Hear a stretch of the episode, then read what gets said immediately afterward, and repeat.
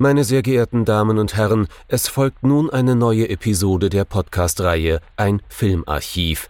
Knut Brockmann und Jochen Ecke unterhalten sich über ältere und interessante Filme für ihre Blu-ray-Sammlung. Wir wünschen gute Unterhaltung.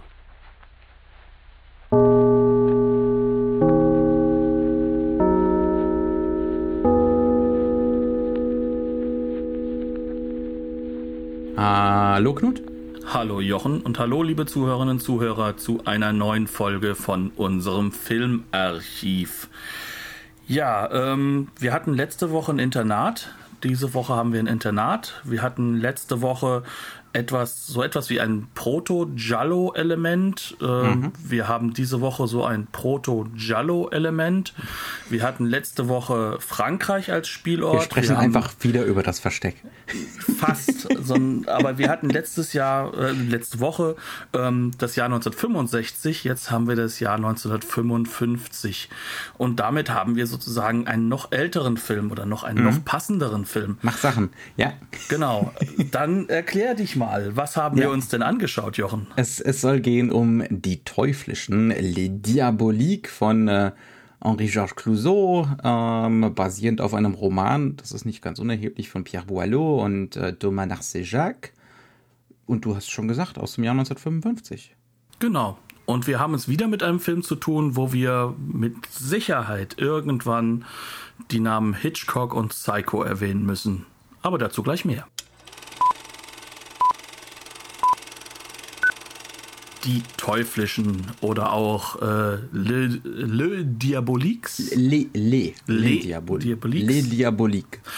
Oder halt nur Diabolik äh, als englische Übersetzung. Mhm, ja.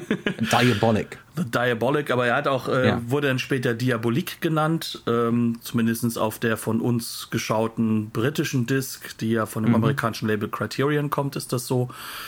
Ein Film aus dem Jahr 1955, äh, von dem bei uns ja schon geschätzten und auch schon einmal im Archiv behandelten Regisseur Henri-Georges Clouseau. Sprich, äh, wir haben es hier mit einem Film zu tun von dem Mann, der wahrscheinlich den spannendsten Film bei uns im Archiv hatte, nämlich äh, Wages of Fear, den wir vor Anno dazu mal, als wir noch jung und dynamisch waren, besprochen haben. Worum geht es denn jetzt in diesem Film? Müssen wir wieder schon Nitroglycerin durch die Gegend karren oder haben wir was anderes? Nee, nee, nee. Also wir sind wirklich weit davon entfernt. Ähm, ich muss jetzt tatsächlich, wenn ich jetzt äh, zu meiner wie üblich äh, mittelmäßigen Inhaltsangabe aushole, ich muss spoilern. Das geht jetzt von Anfang an gar nicht. Und äh, auch wenn man über diesen Film redet, gibt es da keinen Ausweg. Das ist aber nicht so schlimm, weil man den großen Twist dieses Films seitdem ungefähr 20.000 Mal gesehen hat. Hier findet er nur zum ersten Mal statt in dieser Form. Dementsprechend, also selbst für Menschen, die vor Spoilern enorme Angst haben, äh, man, man braucht sich nicht zu grämen jetzt, wenn jetzt der Spoiler kommt, denn äh, es wird einem, wie gesagt, nur allzu bekannt vorkommen. Es geht in diesem Film um Christina de la Salle, gespielt von Vera Clouseau, also der Angetrauten des Regisseurs, die ein Knabeninternat leitet mit durchaus äh, reichen Schülern. Ähm, diese junge Frau ist verheiratet mit Michel de la Salle, ähm, gespielt von Paul Meurice, dem schlechtesten Menschen der Welt, ähm, der ja in, in der Gegend, wie man so schön, schön sagt, rumhurt äh, gerne auch mal mehrere Liebhaberinnen gleichzeitig hat, seine Frau vergewaltigt, äh, böse zu den Schülern ist. Also im Prinzip, wie gesagt, er ist, er ist der schlechteste Mensch der Welt. Und ähm, aufgrund dessen verbündet sich Christina de la Salle, seine Ehefrau, mit Nicole Horner, gespielt von Simone Signoret, um ihn umzubringen. Das ist für die sehr, sehr katholische Christina einer Scheidung in jedem Falle vorzuziehen. Ja, also das ist moralisch weniger verkommen, der Mord, als die Scheidung. Dies wird vielleicht eventuell signifikant für die, für die Besprechung dieses Films. Ähm, die beiden machen sich dann dran. Ihnen gelingt dann tatsächlich auch der Mord äh, an Michel de la Salle äh, im Heimatort von Nicole Orner, wo sie noch offensichtlich das, das Elternhaus besitzt und auch äh, teilweise vermietet. Ähm, sie, ja, sie setzen ihn unter Drogen mit einer Flasche Whisky, äh, in, dem, in der angeblich das entsprechende Gift drin ist und ertränken ihn dann in der Badewanne äh, und im Weidenkorb wird er dann wieder zum äh, aus dem Poitou, wo dieses Elternhaus von äh, Nicole Lorner ist, wieder zurück nach Paris gekarrt und äh, dort im Pool versenkt. Und aus diesem Pool dummerweise verschwindet er dann diese Leiche und äh, man könnte jetzt auch meinen, es wird fast so eine Geistergeschichte draus, weil der gute Mann dann immer mal wieder zum Beispiel in Fotos aus dem Schul, aus einem der Fenster der Schule, aus des, des Internats, Internats blickt und der, derartige Geschichten. Und jetzt kommt der Twist, er lebt natürlich noch. Äh, also er wurde nie umgebracht. Ähm, das Ganze ist eine, ist eine Verschwörung zwischen Nicolas Horner, also der Simon Signoret, äh, und Michel de la Salle. Sie wollen eigentlich diese Wiederkunft aus dem Reich der Toten, Vertigo-esque, dieselben Autoren, inszenieren, um Christina de la Salle dermaßen schlimm durch die Geisterbahn zu jagen, dass sie endlich, endlich, endlich an einem Herzinfarkt stirbt. Sie hat nämlich ein schwaches Herz, damit Michel de la Salle das Internat erbt und er das entsprechend zur Kohle machen kann. Das, das ist, war fast akkurat, oder? Das ist sehr akkurat. ähm, ich bin sehr stolz auf dich. Ähm, ja, aber das ist jetzt etwas, wo jetzt der geneigte Hörer sich wahrscheinlich sagt, ach Gott, schon wieder. Mhm. Das Problem ist nur, das hat der geneigte Zuschauer damals 1955 definitiv nicht gesagt. Ja. Und der Film setzt genau da drauf. Also der Film hat auch ähm, das erste Mal oder eines des ersten Male wirklich im Abspann eine Art von Spoilerwarnung, indem er sagt, hier sagt euren Freunden nichts über den Film. Ne soyez pas diabolique, seid nicht diabolisch. Genau, sondern lasst ihnen den Spaß an diesem Film. Mhm. Ähm, das ist etwas, was natürlich äh, aus heutiger Sicht auch wieder vollkommen normal vorkommt. Heutzutage müssen wir ja, glaube ich, äh, zehnmal pro Folge von Spoilern warnen. Mhm. Ähm, was natürlich aber damit zusammenhängt, dass wir jetzt nicht unbedingt die neuesten Filme besprechen, sondern uns wirklich lieber in die Tiefen von Klassikern äh, und wie sie gemacht wurden mit hineinsetzen. Äh, wir gehen auch immer davon aus, dass ein paar von euch äh, die Filme vielleicht schon gesehen haben oder es vielleicht zum Anlass nehmen, so, zum Beispiel so einen Film zu gucken. Das ist damals definitiv nicht der Fall gewesen und damals hat auch mit Sicherheit keiner so drauf reagiert, wie wir das jetzt heute tun würden mhm. und wie wir beide das auch getan haben. Das kann man ja auch gerne mal offenlegen, ja. dass wir nämlich gedacht haben, so, naja, also die zweite Hälfte des Films, das kommt mir jetzt schon zu bekannt vor. Äh, mhm. Das kenne ich doch und ah ja, gut, das den Spoiler kenne ich ja auch. Das, das entwickelt sowas, ne? es fühlt sich mechanisch an für den modernen Zuschauer. Ähm, es fühlt sich ein bisschen zu sehr nach Geisterbahn an. ja, ähm, so dass man dann sogar irgendwann zu dem Impuls kommt. Also ich hatte den vor Jahren das schon mal gesehen. Ich wusste auch noch, dass es einen Twist gibt. Äh, ich hatte es nicht mehr so hundertprozentig im Gedächtnis jetzt wieder geguckt.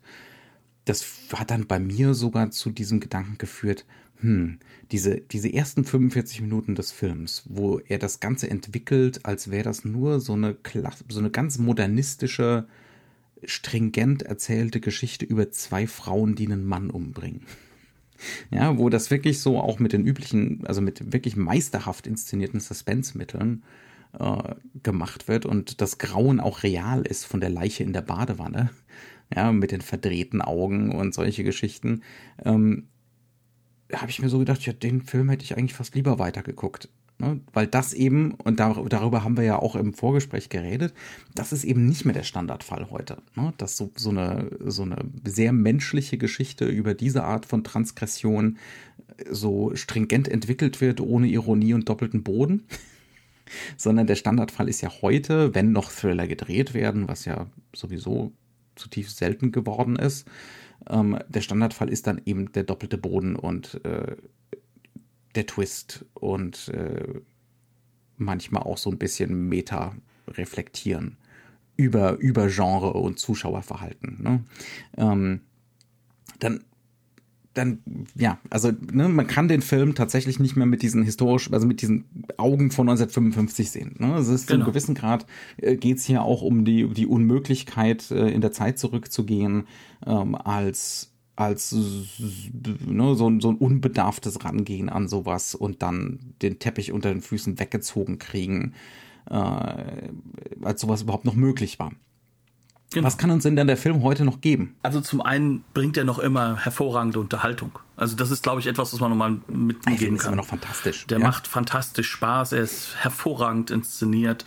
Mhm. Äh, das Schauspiel ist superb. Ähm, man muss sagen, dass Vera Clouseau ähm, definitiv ähm, besser ist als zum Beispiel in Wages of Fear, äh, definitiv mhm. hier wirklich den Film mittragen kann in ihrer ja. Zerbrechlichkeit. Aber die, die Signoret ist natürlich äh, fantastisch. Simone mhm. Signoret ist fantastisch und äh, man muss auch sagen, also Michel äh, de la Salle ist eine der schrecklichsten Figuren, die man sich vorstellen kann, die mhm. da in der ersten Viertelstunde entwickelt wird.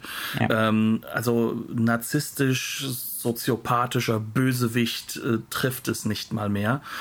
Aber. Aber ohne, seltsamerweise, ohne dass das so überzeichnet wird, dass man es nicht mehr als äh, Möglichkeit wahrnimmt. Nee, ganz im ja, Gegenteil. Also es, ist eher es, so ein, es ist eher so eine, wirklich ein präzises Bild von, äh, ja, von Narzissmus. Ne? Genau, Narzissmus ja. äh, in Form von Manipulation des Drumherums, mit allen Mitteln das kriegen, was man selbst möchte. Man kann höchst charmant sein, man kann aber auch gleichzeitig wirklich manipulativ bösartig sein, die düstersten und schrecklichsten Gedanken beim Gegenüber hervorrufen, nur um seinen Weg zu kriegen. Und natürlich, er, er geht los und äh, wir lernen ihn kennen als jemand, der prügelt und der vergewaltigt, also in der, innerhalb der Ehe. Ähm, das ist so das, was man als äh, toxischste mögliche Männlichkeit mhm. bezeichnen könnte, ja. aus heutiger ja. moderner Sicht gesagt. Auch ähm, in der Beziehung haben wir ja auch drüber geredet, ne? Ist das, ist das so ein Film, in dem solche Muster einen Anfang nehmen? Ne? Also die, die Filme, die dann in den 60ern kommen, die genau das immer wieder so als Sprungbrett nehmen. Ne? Also das, was wir heute als Toxic Masculinity bezeichnen, genau. ähm, das vor allem als, als narrative Sprungfeder nehmen. Genau. Ja. Jallo irgendjemand, nur mal nebenbei gesagt ja, zu haben. Ne? Ja, ja. ja, Also sprech's ruhig aus.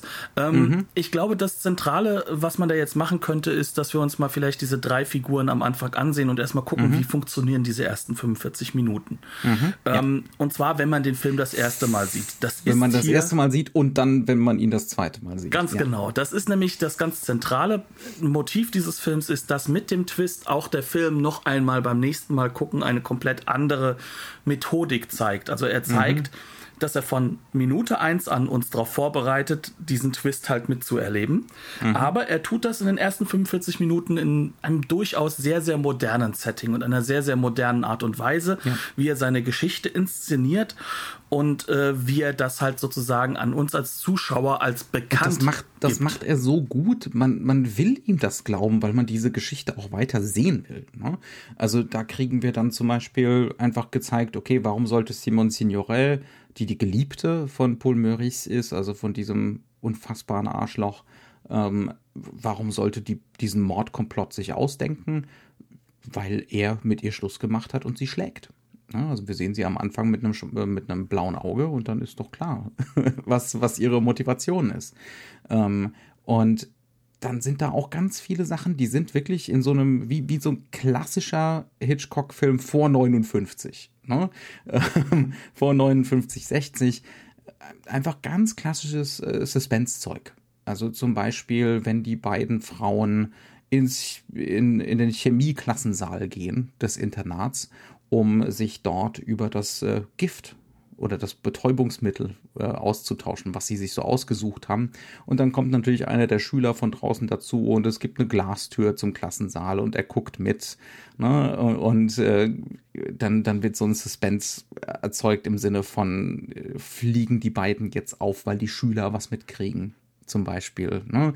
Das Ganze wird auch wirklich super souverän inszeniert mit durch das Fenster geguckt, immer wieder solche quasi fliegenden Kamerafahrten ähm, aus in die Schule hinein. Ne? Also wir sind draußen und dann geht es durch irgendein Fenster oder durch irgendwelche Türrahmen rein. Also der Film will uns die ganze Zeit vermitteln, ich erzähle euch die Wahrheit, ich bringe euch ganz nah an die Figuren, ich dringe in die Intimsphäre dieser Figuren ein.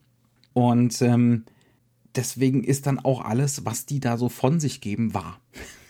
Genau. Also das ist, das ist ganz, ganz deutlich, was er so macht. Und das fühlt sich auch so an das funktioniert. Ne? Was auch damit zusammenhängt, dass er uns äh, sozusagen eine, eine Lösungsoption mitgibt, dem er uns halt die ganze Zeit über bis zum, bis nach dem Mord, also bis sie auch zurückkehren wieder, ne?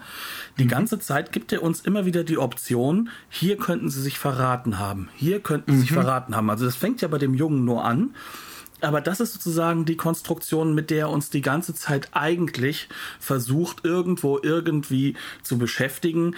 Ähm, mhm. man kommt an eine Stelle, wo man zum Beispiel ähm, mit dem Toten hinten drin äh, äh, nochmal tanken muss. Und dann sieht jemand hinten drin, oh, da ist ja Wasser ausgelaufen und möchte schnell wegwischen und sie fahren weg. Das wirkt komisch. Da, wo sie den äh, Herrn umbringen, äh, das ist in, im Haus von eben äh, der äh, Nicole und äh, da sind Mieter oben drin. Die bekommen einiges mit. Die schleppen mhm. auch dann den Toten mit raus. Die sind, äh, Im, die kriegen auch nachts mit, dass das Korb, Wasser, ne? ohne dass genau, wissen. Ja. in einem Korb. Sie kriegen auch mit, dass nachts urplötzlich Wasser in, äh, äh, eingelassen wird in die Badewanne und sie bekommen auch mit, dass es nicht mehr ausgelassen wird über Nacht, weil mhm. da ja über Nacht der Tote drin schön halt eben definitiv tot sein soll. Zum Einweichen. Genau, zum Einweichen quasi. Und, ja. und das sind so alles Momente, da, da, da denken wir dann drüber nach. Okay, der wird jetzt doch nicht dahin gehen und äh, wird das jetzt noch wissen. Und dann kommt irgendwann vielleicht mhm. unser großer äh, Polizist und der zieht das dann von hinten rum wieder auf und rekonstruiert diesen Fall, den wir miterlebt haben. Mhm. Und es gibt, ich, ich würde gerne noch ein paar andere Elemente aus diesem mhm. Film im Film. Ne? Der Anfang ist ja quasi so die, die falsche Fährte, aber er funktioniert für sich als, als Film im Film total. Ähm, zum Beispiel auch einfach fantastisch, wenn man das zum ersten Mal guckt, die Konfrontation zwischen äh, Christina und, äh, und, der und, der, und dem Ehemann, als er dann da ins Poitou kommt, ihr hinterherfährt, weil sie ja dann plötzlich die Scheidung will. Das ist ja die Kalkulation. In dem Moment, wo sie ihm sagt, ich will mich scheiden lassen, wird er kommen. Ne? Und dann kann man ihn da in der Provinz im eigenen Haus ungestört ertränken. Er kommt dahin und dann kriegen wir eben eine ganz, ganz lange Szene mit den beiden im Schlafzimmer, wo es eigentlich darum geht, zumindest bei diesem ersten Mal gucken, ob sie sich jetzt tatsächlich für den Mord entscheidet oder nicht. Ja? Und das ist, das funktioniert unglaublich im Sinne von, wir sind eins mit dieser Figur. Wir, wir werden auch immer wieder äh, in ihre Subjektive gezwungen. Ähm, beispielsweise, ich glaube, sie kniet dann irgendwann vor ihm hat ihm Whisky eingeschenkt, ne? Also da, da hat sie sich schon entschieden, aber er unterdrückt sie. Das ist wirklich so ein Wort, im wortwörtlichen Sinne so ein Unterwerfen, was wir auch immer wieder in der Inszenierung sehen. Wir, wir durchleben mit ihr dieses Szenario von, treffe ich jetzt diese Entscheidung, ihn zu töten oder nicht? Und die ganze Szene ist drauf gebaut, ja. ja, wir, wir sollen mit ihr quasi diese Entscheidung treffen. Ne?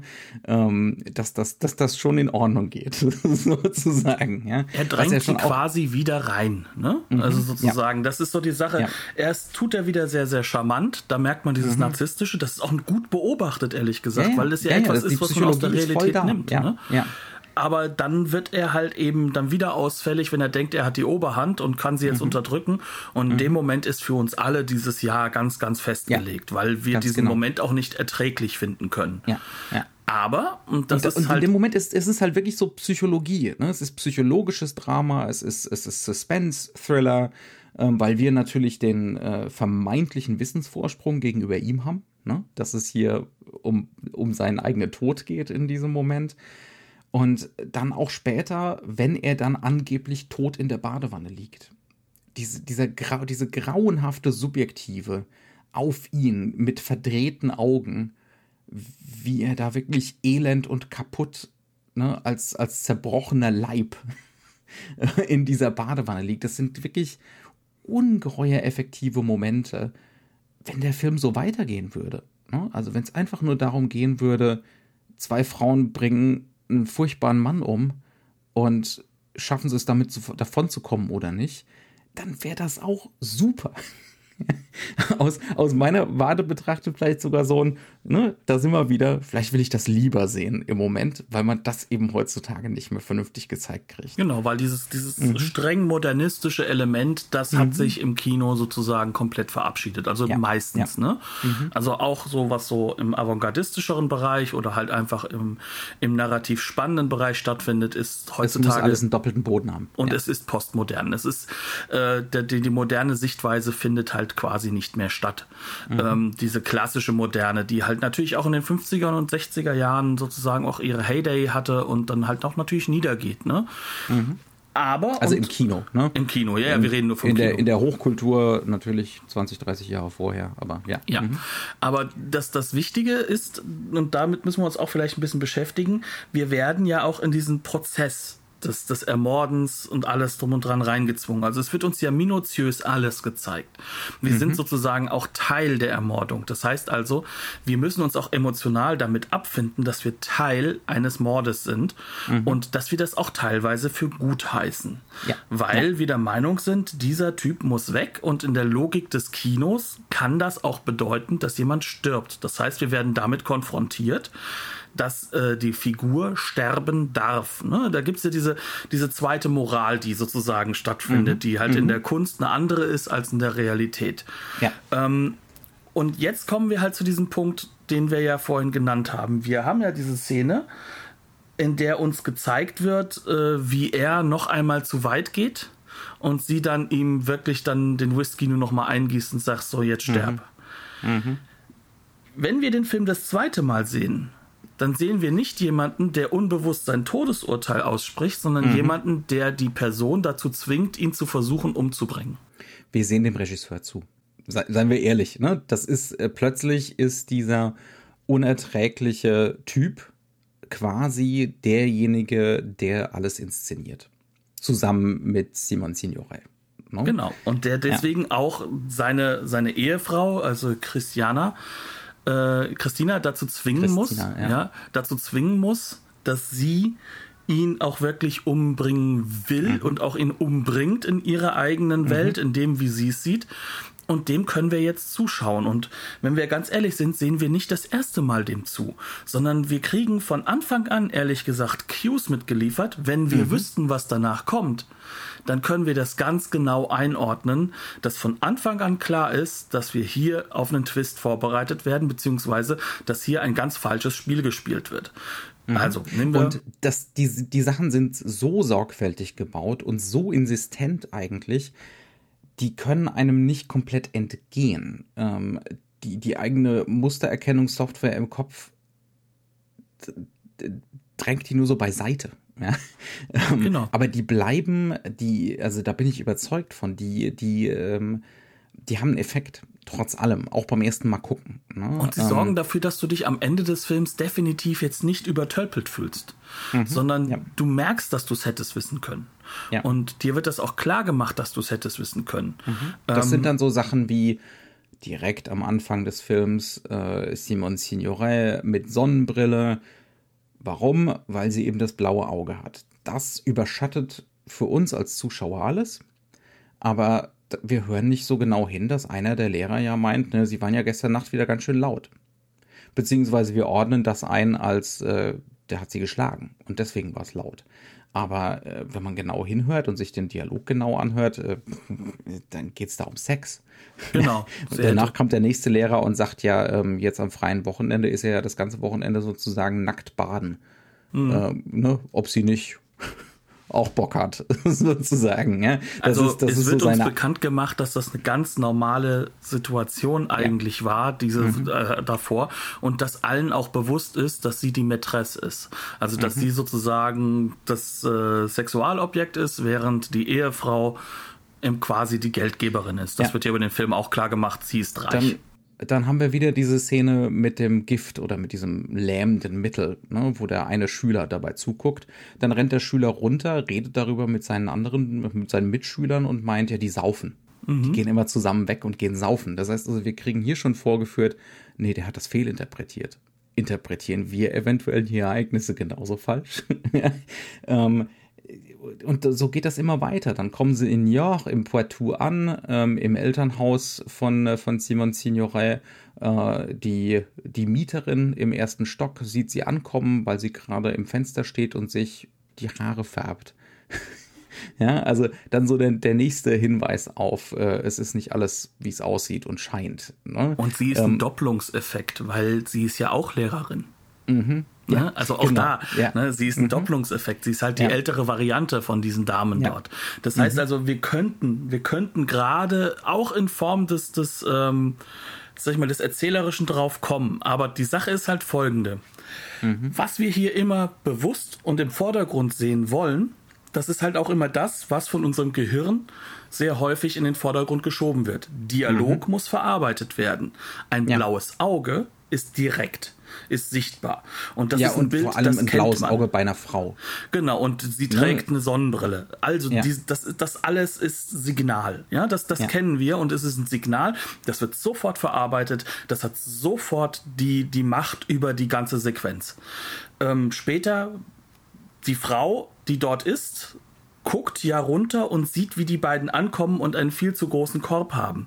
Mhm. Das ist für uns das Zentrum. Sie hat den großen Korb, sie beobachtet, sie sieht das. Das heißt also, in der ganzen Normerzählung ist das ein Muster, das für uns sofort sichtbar wird. Mhm. Das Symbol welches dahinter steht. Was jetzt halt natürlich viel tiefer greift, nämlich hier mhm. ist jemand, der sich die Haare färbt, der die mhm. Doppelung ist. Das erfordert viel, viel mehr intellektuelle, sage ich mal, Einordnung. Das erfordert was Bewusstes in unserem Gehirn, dass wir bewusst ag agieren mhm. drauf. Das ist im Hintergrund. Das andere ist das, was wir in unserem Vorbewussten, wie ich es immer gerne setze, weil unbewusst ist es ja nicht, sondern das, was sozusagen in unserem Katalog abgespeichert ist als mhm. schnelles Muster, was wir erkennen können, kognitivistisch, ja, ja. das ist da, sofort. Und deswegen überschreibt es genau das, was da sonst ist. Mhm. Und das ist die Art und Weise, mit der der Film also darauf kalkuliert der Film. Ja. Also wir müssen dazu auch sagen, das ist Clouseau und auch seinen Autoren komplett bewusst mhm. wie dieses Kino funktioniert. Ja. Was nehme ich als erstes Und war? das ist Was für danach? 1955 unerhört. Ne? Also diese, diese Meisterschaft, äh, diese Manipulationsorgel zu spielen.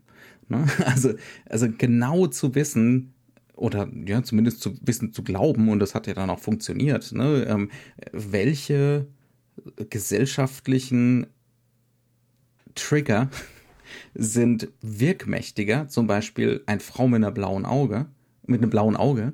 Ein, eine Frau mit einem blauen, verdammt danke, eine Frau mit einem blauen Auge, ähm, im Gegensatz zu ne, diversen anderen kleinen Sticheleien, die da drin sind. Ähm, nee, da, da bleiben wir definitiv bei dem blauen Auge.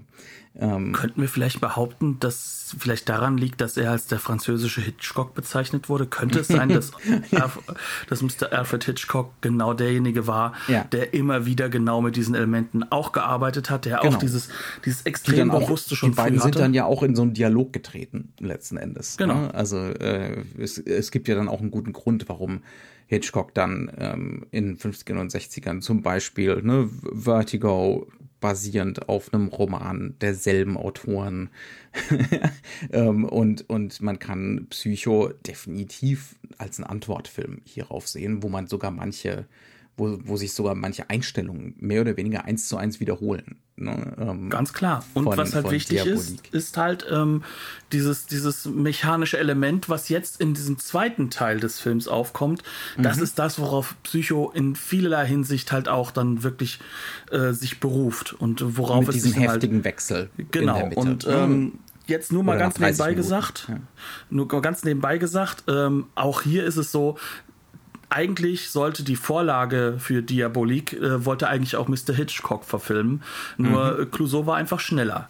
Ne? Mhm. Also das heißt also, wir haben hier wirklich auch eine Interessensähnlichkeit da die wir gar nicht so sehr unterschätzen können. Das, das ja. heißt, wir haben hier eine Situation, in der sozusagen auch wiederum etwas gemacht wird, was in dieser Zeit schon anliegt. Ne? Also mhm. wir, wir, sind jetzt kurz davor, dass auch Bava so richtig anfängt, Dinge zu mhm. machen. Wir sind 59. jetzt hier an der Bitte? Der offizielle, der, der offizielle Debütfilm ist 59. Genau, also das sind ja. nur noch vier Jahre. Ja. Ne? Dann haben wir die Situation in ähm, äh, in äh, England und den USA. Äh, Hitchcock arbeitet schon länger darauf hinzu, auf mhm. solche Elemente. Der benutzt das auch schon in seinen frühen 50er Jahre Filmen Klar. definitiv. Ja, ja. Also auch, ähm, wir hatten auch eine Sequenz, die hätte direkt aus dem Hitchcock-Film kommen können, nämlich wenn schon mit in, dem Zug. Schon in den 40ern, 44 mhm. ist äh, Shadow of a Doubt. Ne? Also die, die Ankunft von, von Paul Meurice da im Poitou, äh, das ist das ist ein ganz klares Hitchcock-Zitat, ein ja. Shadow of a Doubt-Zitat. Ja, ja. Auch die Bilder, die daraus konstruiert werden. Definitiv. Mhm. Die ja. Beine, die Füße, dass das, mhm. das, das, das mit den Schritten, dass die Schritte plötzlich gehört werden. Dieses suppressive Erzählen, ne? Genau. Ja, ja, genau, das ist, das ist ganz klar das, was auch Hitchcock gemacht hätte. Aber jetzt dieser zweite Teil, den Weg, den jetzt Clouseau nimmt, den nimmt er wahrscheinlich so mit als einer der ersten. Und ähm, was er damit macht, ist, dass er dem Publikum in der Zeit jetzt den Fuß äh, die, die Füße wirklich wegzieht. Also die, die mhm. müssen fallen. Ähm, mhm. das, was wir jetzt sozusagen schon voraussehen können, spätestens ab Anfang Plöt der zweiten plötzlich Hälfte. endet das modernistische Erzählen. In dem Moment, wo der Typ wo die Leiche nicht mehr im Pool ist. Genau.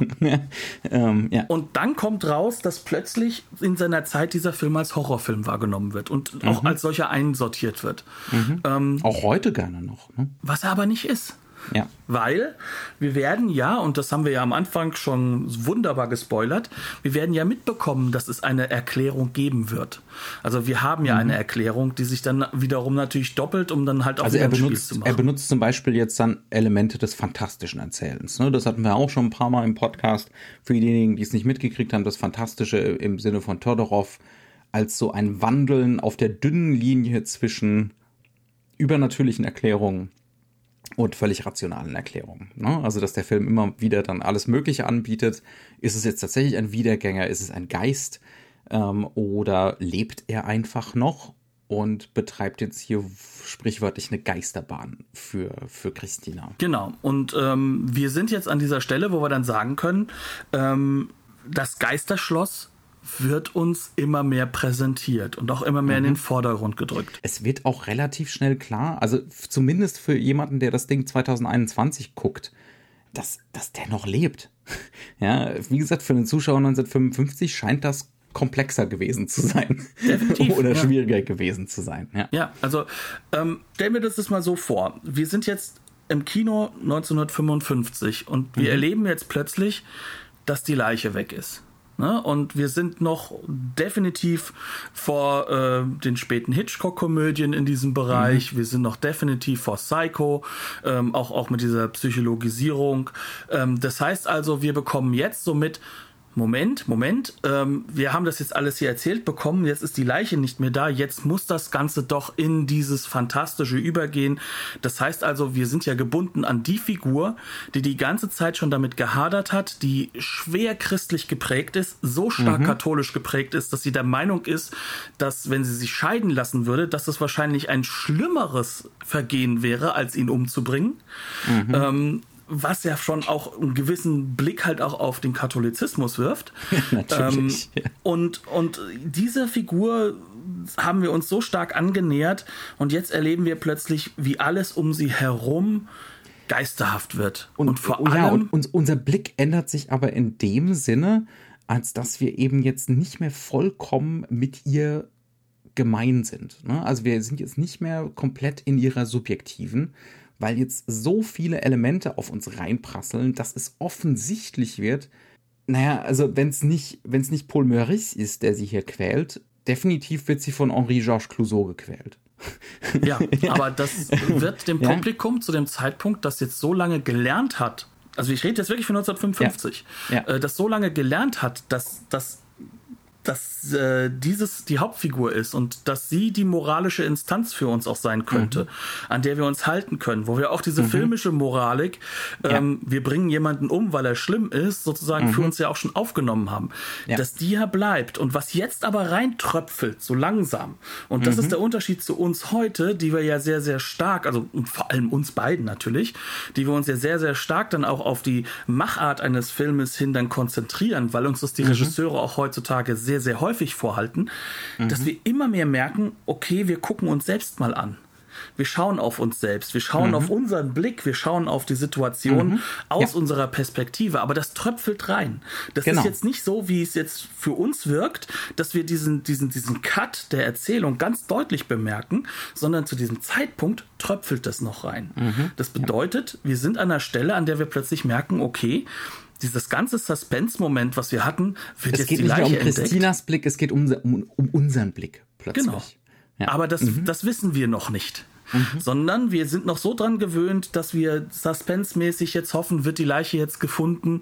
Oh, sind sie jetzt nicht doch zu sehr dabei, auch darauf hinzuweisen, dass die Leiche im Pool ist? Mhm. Ähm, also all diese Ängste, die wir mit uns da rumtragen, es wird immer mehr klar gemacht an dieser Stelle, ja, aber warum es tust geht du um das uns, denn? Genau, wir gucken zu und was empfindest du denn dabei? ja? Und äh, wie ist das denn jetzt moralisch einzuordnen, dein Empfinden bei diesen Szenen? Beispielsweise, es wird dann so eine Detektivfigur eingeführt, ähm, gespielt von Charles Vanel. Das ist ein, wie er sich selber vorstellt, ein pensionierter Kommissar, äh, der von, äh, von äh, Christinas Geschichte hört, dass ihr Mann verschwunden ist und er will ihr helfen, ihren Mann wiederzufinden. Das ist ja auch ja. eine lustige Figur, weil der, glaube ich, nur darauf wartet, weil sie äh, versucht ja ihren toten Mann äh, jetzt zu finden, weil es wurde ja eine Leiche gefunden ja. in der Seine und mhm. äh, sie soll sozusagen, äh, möchte herausfinden, ob er das jetzt endlich ist und er ja. sitzt da schon, also er sitzt da, um einen Klienten zu finden. Das ist so sein, das ist so sein, sein, sein Jobprofil, dazu sitzen Oder um eine junge Frau zu quälen. und dann kriegen wir Szene über Szene über Szene, wo der gute Mann irgendjemanden befragt und es ist klar, wenn er jetzt die richtige Frage stellt oder wenn er richtig kombiniert, dann hat er sie. Und dazu kriegen wir im Hintergrund Christina, also Vera Clouseau, die dabei zugucken muss. die dadurch gequält wird. ja. ja also es kommt jetzt, und das ist nur diese Detektivfigur, dann haben wir die ganze Geschichte mit dem Pool. Ist die Leiche noch im Pool? Ist sie nicht mehr im Pool? Ähm, wann können wir jetzt endlich mal hier das Wasser rauslassen, äh, ohne dass es auffällig ist? Ne? Da kriegen wir ihr, ihr Leiden daran, an dieser Warterei demonstriert. Und so geht das immer weiter. Also diese ganze zweite Hälfte ist wirklich nur so eine, und das macht der Film die ganze Zeit offensichtlich. Ähm, es ist nur so eine Geisterbahn, die nur für Vera Clouseau konstruiert ist. Die ja? auch übrigens immer kränker wird und wo dann mhm. äh, erst der Arzt und dann noch äh, ein Professor kommen müssen, um sie sozusagen dazu zu bringen, dass sie jetzt doch Ruhe halten soll, im Bett bleiben ja. soll. Aber sie wird da immer rausgetrieben. In ihrem Bett im Beichtstuhl. Ja, in einem Bett, was in einem Raum ist, der wie ein Beichtstuhl aufgebaut ist. Ja, und ja. bei dem äh, Jesus immer leidend auf eben gerade dieses Ehebett guckt. Also auch das dürfen wir nicht äh, unterschätzen. Auch hier ja. ist eine religiöse Symbolik in diesem Raum drin, der ein Gefängnis darstellt, weil also, auch da überall Stangen ziehen, ziehen wir jetzt einfach mal die Schlussfolgerung raus. Ähm, wir sehen zu, wie hier eine junge Frau gequält wird. Und ähm, das macht Spaß das soll Spaß machen. Ne? Ähm, aber wir werden auch die ganze Zeit darauf aufmerksam gemacht, ihr habt da gerade dran Spaß. Ne?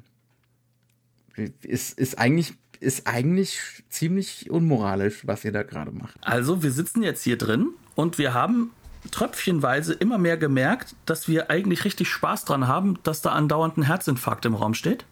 Mhm. Ähm, dass wir auch Spaß dran haben, wie das immer wieder inszeniert wird, wie diese Szenen mhm. auch für sich stehen mhm. und auch äh, immer wieder neue filmische Horrorelemente mit implementieren. Ne, wir haben dieses Suspense-Moment, danach kommen dann halt auch schon so diese noiresken Aspekte noch mit rein. Ja. Dann wird immer mehr das Geisterschloss aufgebaut, in dem dann mal das eine Fenster beleuchtet wird, dann das nächste und dann ist da mhm. ein Schatten und dort ein Schatten es wird und immer wo, mehr. Wo taucht, wo taucht Paul Meurice dann auf? Äh, wo, wo auch eindeutig als Paul Meurice zu erkennen ist. Es wird ein Klassenfoto gemacht draußen vor der Schule äh, und er ist dann der finstere Schatten, dessen Gesicht aber ganz eindeutig noch zu erkennen ist auf dem, auf dem Foto. Ne? Also inszeniert in der Fotografie, also wo die filmische Fotografie dann so gedoppelt wird. Ne? Genau. Also das sind ja. so, so Dinge, die, die sind dem Publikum damals nicht so bewusst. Aber sie ja, werden, sie werden drauf gestoßen. Und sie mhm. werden permanent drauf gestoßen, so weit, dass ein modernes Publikum, also zumindestens ich, sich denkt, naja, man hätte hier mal zehn Minuten rauslassen können. Aber ich glaube, das wäre damals nicht der Fall gewesen, sondern nee, es nein. musste genauso inszeniert werden. Mhm. Und dann kommen halt alle möglichen Optionen rein, die wir dann nicht allzu später in zum Beispiel im Giallo immer wieder sehen. Dieses, dieser sadistische Blick, dieser, mhm. dieser, dieser Blick der Kamera, die uns selbst als Sadisten oder als, als, als Menschen mit Freude an dem Sadistischen so ein wenig äh, auswirken. Es ist ja so eine Mischung, ne? Wir sind immer noch so halb in ihrer subjektiven, aber andererseits sind wir jetzt auch durch diese ganzen Verfremdungsmechaniken außen vor und beobachten uns selbst beim Beobachten. Ne? Genau, und ja. dann kommen halt so Aspekte mit rein, wie zum Beispiel, wir bekommen das erste Mal jetzt auch wirklich ähm, ja unmögliche Räumlichkeiten in, in, der, in, in den Blickfindungen rein. Das heißt mhm. also zum Beispiel, es gehen Türen auf, es gehen Türen wieder zu, du weißt nicht, wer da ist, du wirst desorientiert. Ähm, die Figur ähm, von ihr rennt wirklich in quasi im Sterben sehen wir ihr zu, weil sie immer panischer, ängstlicher wird. Sie rennt äh, zur Kamera hin. Wir sehen nicht, was dahinter ist. Wir sehen also nicht, äh, was hinter ihr ist. Aber gleichzeitig. Die Schule wird ja auch zu so einem expressionistischen Geisterschloss. Genau, mhm. aber gleichzeitig ja. wird trotzdem auch noch mit aufgebaut, dass das Kleid so, ähm, also das Nachtkleid. Das ist jetzt, das ist jetzt in der finalen Sequenz, ne? Also die letzte große Geisterbahn, bei der dann geplant ist, dass jetzt, äh, bei dem Finale muss sie dann tot tot umfallen. Ne? Ja, sie soll dabei sterben. Wir sehen das auch, dass sie sterben soll und auch wird auch das ist ein gewisser Sadismus, an dem wir halt aber auch teilhaben wollen, weil wir wollen ja wissen, warum wirklich. Ne? Mhm, ja. Und gleichzeitig aber ist es trotzdem ein sexuell aufgeladener Moment, weil, mhm. und da wäre Hitchcock jetzt vorsichtiger wahrscheinlich gewesen. Das wäre in Amerika nicht drin gewesen. äh, sehen, wir, äh, sehen wir halt wirklich durch ihr Nachtkleid hindurch ihren nackten Körper und auch ihre nackten mhm. Brüste. Das mhm. heißt also, ähm, gerade der männliche Blick wird nicht nur auf ihr panikverzerrtes Gesicht geschoben, sondern dann gucken wir auch schon mal runter und so das Lustelement wird definitiv, ja. das sexuelle Element wird ja. definitiv mit nochmal gezogen und mhm. hochgezogen. Ja. Äh, das heißt also, all diese Situationen. Es ist natürlich auch ähm, der ungeschützte Körper ne, in, in diesem Moment. Aber es ist auch äh, ganz eindeutig sexualisiert. Ja. Eine ganz deutliche Sexualisierung. Mhm. Und ähm, all das sind so ganz viele Aspekte. Auch, dass in dieser Finalsequenz urplötzlich die behandschuhten äh, Hände zu sehen sind, die, die da irgendwas tippen, die irgendwelche manipulative Nachrichten hinterlassen, äh, die sonst nicht greifbar sind im wahrsten Sinne des Wortes, wo wir plötzlich in eine fast subjektive mit dem Mörder geschoben werden. Das ist urplötzlich dieser Wechsel, der auch da drin ist. Also das, was sozusagen den Jallo dann in mhm. nicht zu viel ferner Zeit sehr, sehr stark ausmachen wird. Und gleichzeitig natürlich auch dieses Element, dass wir immer mehr darauf hingewiesen werden, hier, ich spiele hier gerade mit deinen Emotionen. Ja, ich mach dich jetzt fertig. Und mit deinem eigenen Behagen oder Unbehagen an deinem momentan stark unmoralischen Blick. Genau. Ne? Ähm, also die, die, das, die Transgression deines eigenen Blickes, deines eigenen Schauens die, auf die wirst du aufmerksam gemacht. Ne? Und dass das eigentlich auch immer im Kino der Fall ist zu einem gewissen Grad. Ne? Ja, dass das auch Teil des Modernistischen ist. Ja, ne? ja natürlich. Und, und ja. Ähm, was wir jetzt ja aber dann so sehen, auch mit dann dieser Auflösung, ne? Und diese Auflösung bleibt ja auch nicht allein. Also eines mhm. der Elemente, mit dem wir mitkriegen sollen, dass äh, The Headmaster sozusagen, dass er wieder als, äh, zumindest als Wiedergänger da ist, ne? Äh, ist ja, dass ein kleiner Junge ihn gesehen hat und ihn bestraft hat. Mhm. Ne? Und, und, äh, also er ihn bestraft, nicht der Junge. Nein, nein, ne, dass er den Jungen bestraft hat, ihm eine Strafarbeit gibt. Äh, draußen, äh, ich glaube, er soll irgendwie Laub zusammen, zusammenfegen. Mhm. Und natürlich kann sich keiner von den, von den Lehrern erklären, warum das so sein sollte. Die beiden Herren, ähm, ein, ein äh, ganz deutlicher äh, äh Bachelor älteren Jahrgangs. Confirmed Bachelor. Ja. Confirmed Bachelor, der mit sehr viel ja. Alkohol scheinbar seinen anderen Ausweg gefunden hat im Leben. Ne? Mhm. Ähm, und halt eben dieser unglaublich schleimige jüngere Lehrer, der eigentlich am liebsten in die Rolle des, des äh, seines Chefs rutschen würde mhm. und gerne die beiden Damen einfach auch gerne jede Nacht vernaschen möchte. Ne? Mhm. Ähm, und halt eben diese beiden Damen, die beiden Damen haben natürlich jetzt hier ein etwas anderes Wissen. Ne? Mhm. Und natürlich ist da auch irgendwo diese, diese Panik da, dass er wirklich als Wiedergänger da ist, weil nur sie wissen, mhm. dass er tot ist. Aber die beiden Herren sagen naja, sich. Das ist Simon Signore natürlich nicht. Ne? Aber sie spielt es. Ja. Ja, ne? Ähm, und wir sollen das zu diesem Zeitpunkt ja auch noch nicht ganz wissen, dass sie da anders ist. Aber diese beiden Herren halt, die, die äh, bieten alle möglichen Erklärungen, wie der Junge drauf kommt. Es ist ja nur ein mhm. Kind, er lügt und betrügt und er hat ja am Ende recht, wie wir mitbekommen. Mhm. Und natürlich wird als allerletzter äh, Move dann noch gebracht, halt, äh, ja, ey, ihm ist jetzt äh, im Endeffekt die Vera Clouseau, die jetzt ja tot sein sollte, deren Tod wir ja auch wieder mal miterlebt haben. Äh, sie hätte ihm jetzt wieder die seine Slingshot Einstellung auf sie tot mit auch so fürchterlich verdrehten Augen am, äh, am Boden, aber die Kamera so eingerichtet, äh, dass sie mitten ins Dekolleté zielt. Genau, aber trotzdem, uns wird ja. gleichzeitig trotzdem nochmal jetzt wieder mitgegeben, sie könnte ja auch noch am Leben sein. Und das ist dann der Twist des Twists. Ne? Mhm. Also M. Night Shyamalan achtet gerade sehr, sehr genau darauf, was hier gemacht ja. wird. Aber nicht nur aber der. Aber auch bei der sorgfältigen Vorbereitung. Genau, der sehr sorgfältigen ja. Vorbereitung. Ähm, ein guter Twist ist ja nicht dieser eine Moment, wo dir der Teppich unter den Füßen weggezogen wird, sondern ein guter Twist ist einer, der dazu führt, dass man alles zuvor Erlebte komplett reevaluieren muss. Und zwar nicht nur auf so eine billige Art und Weise, sondern auch wirklich auf eine vielschichtige Art und Weise. Und das auch kann das auch ja. wirklich kann. Ja. Das heißt also, wo sich dann eine neue Konstruktion ergibt, wo sich mhm. dann halt äh, wirklich eine Konstruktion ergibt, die uns den ganzen Film in ein anderen, anderes ja. Sichtfeld bringt, bringen lässt. Also wie zum Beispiel in dem Fall, wo aus Moderne schon ansatzweise Postmoderne wird. Ne?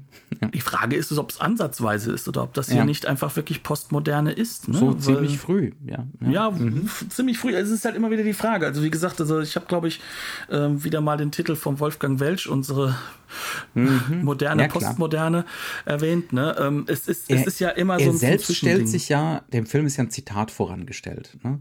Sorry, ich wollte dich nicht. Nee, mach ruhig. Ich kann dem, auch dem später Film ist ja, ist ja ein Zitat von, von Barbet d'Orvilly äh, vorangestellt. Den kannte ich auch nicht.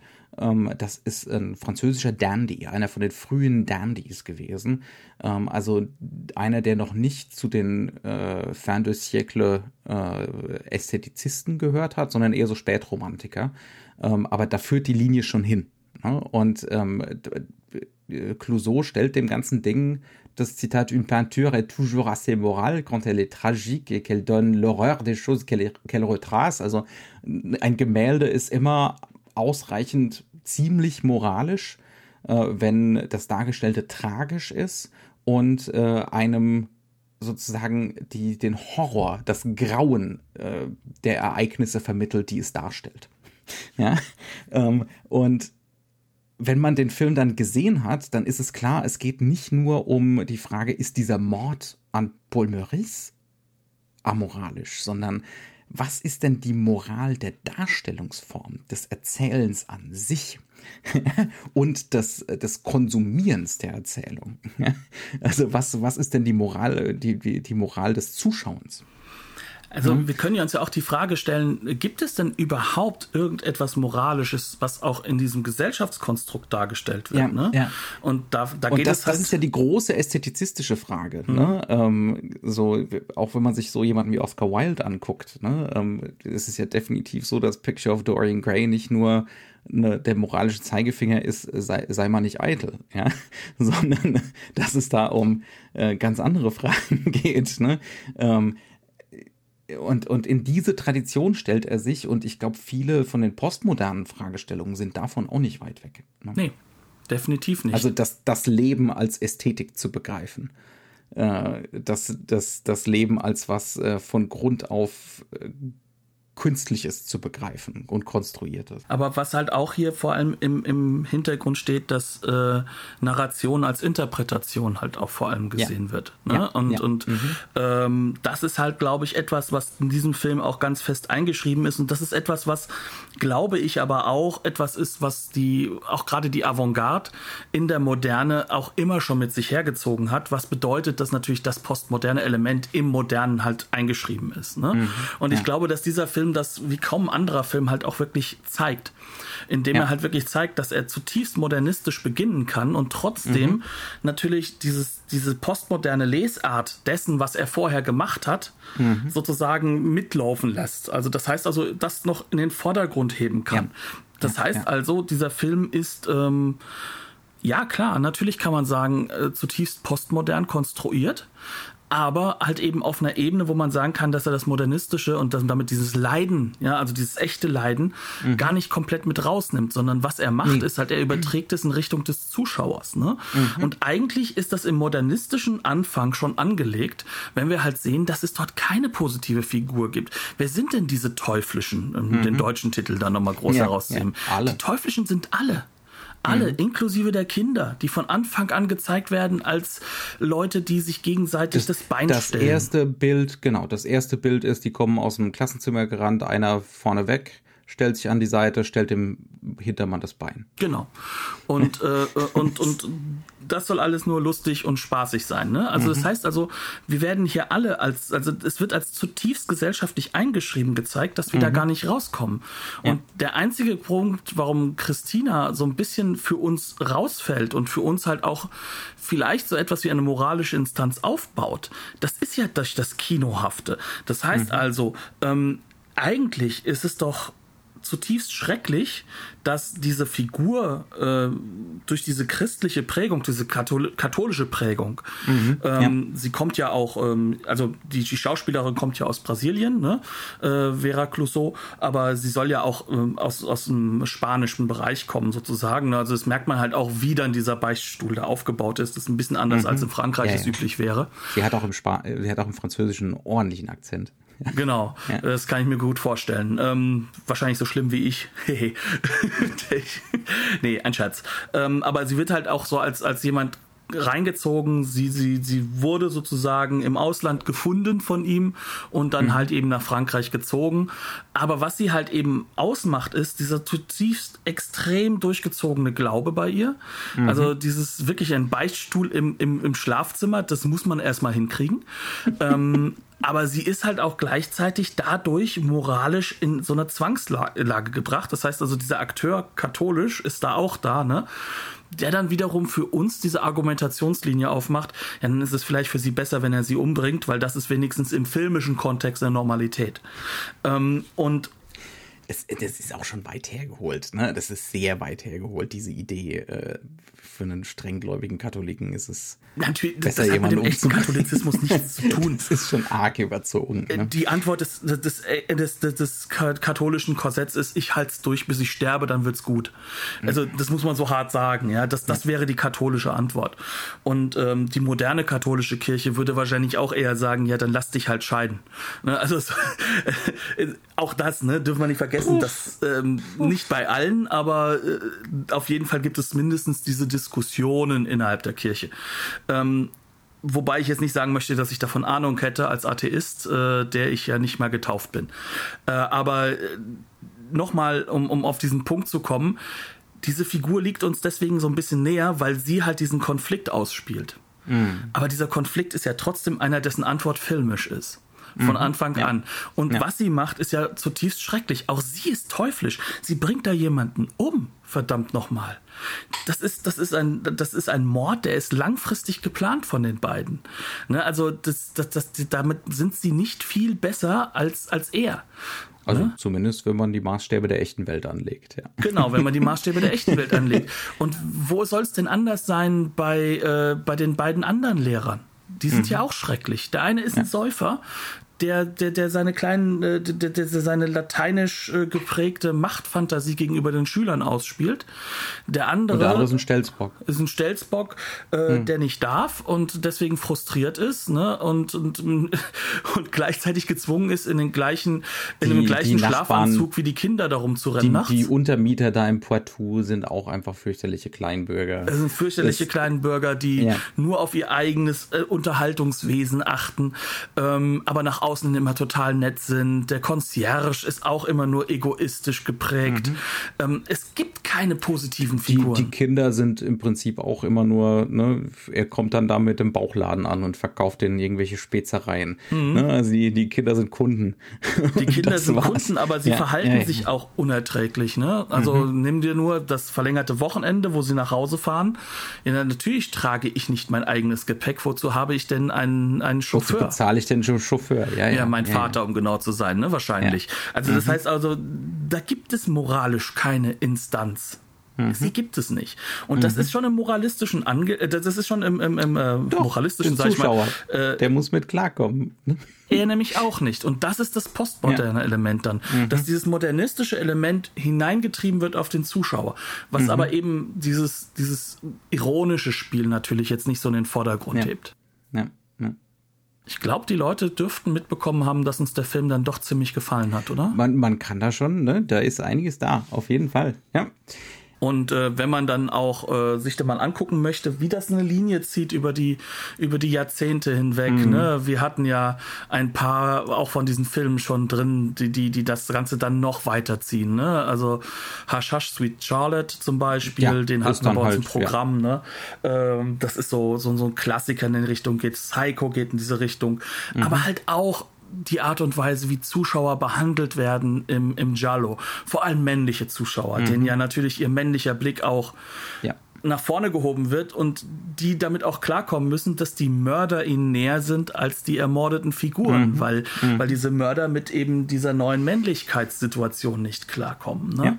Also das heißt, auch das ist zutiefst angelegt. Absolut. Ja, ja. Also äh, das ist so, das ist so die die Art Film, die man tatsächlich gesehen muss, wenn man gesehen haben muss, um äh, wenn man irgendwie verstehen will, wie sich der Film im Westen so entwickelt hat. Genau. Und ja. wie, wie es halt auch zu dem äh, modernen Thriller gekommen ist, der ja jetzt ja. schon wieder tot ist. Wie gesagt, wenn, wenn Hitchcock neidisch war, das sollte Grund genug sein. Genau. Und äh, wenn Hitchcock dann auch darauf antwortet mit nach einem viel mechanischeren Film, mhm. wie zum Beispiel dann eben Psycho. Mhm. Ja. Du hast schon gesagt, wir haben die, wir haben die Criterion Blu-ray gesehen, die es auch in UK gibt. Jo. Es ist Criterion. Ja, ja, muss man nicht viel mehr dazu sagen. Äh, prima Sache. Ja, und damit wären wir eigentlich schon am Endpunkt ja. angekommen diese Woche. Was heißt schon? Wir sind bei Minute 56. Blank. Genau. Dementsprechend, habt eine gute Zeit. Herzlichen Dank fürs Zuhören. Ähm, wenn euch das gefallen hat, dann äh, lasst auch gerne ein Like da. Vielleicht, wie man das so schön sagt, irgendwo irgendwie auf iTunes. Ähm, und da im Gegensatz zu unserer letzten Woche wir festgestellt haben, dass zumindest die Abspanngucker auch den Set Jolly noch immer am Laufen halten, schaut auch der gerne nochmal vorbei. Dort wird dann ein klassischer Jallo dieses Jahr besprochen. Mhm. Wir gehen ja jetzt irgendwie in die in diese Vorgänger Konstruktionen eher hinein. Mhm. Wo kommt das Ganze her? Ja. Dementsprechend herzlichen Dank fürs aus, Zuhören. Natürlich aus dem Internatsfilm. Der Internatsfilm an sich, genau. Ohne Internat kein Jallo. Warum auch immer. Alles klar. Macht es gut. Tschüss. Bis dann.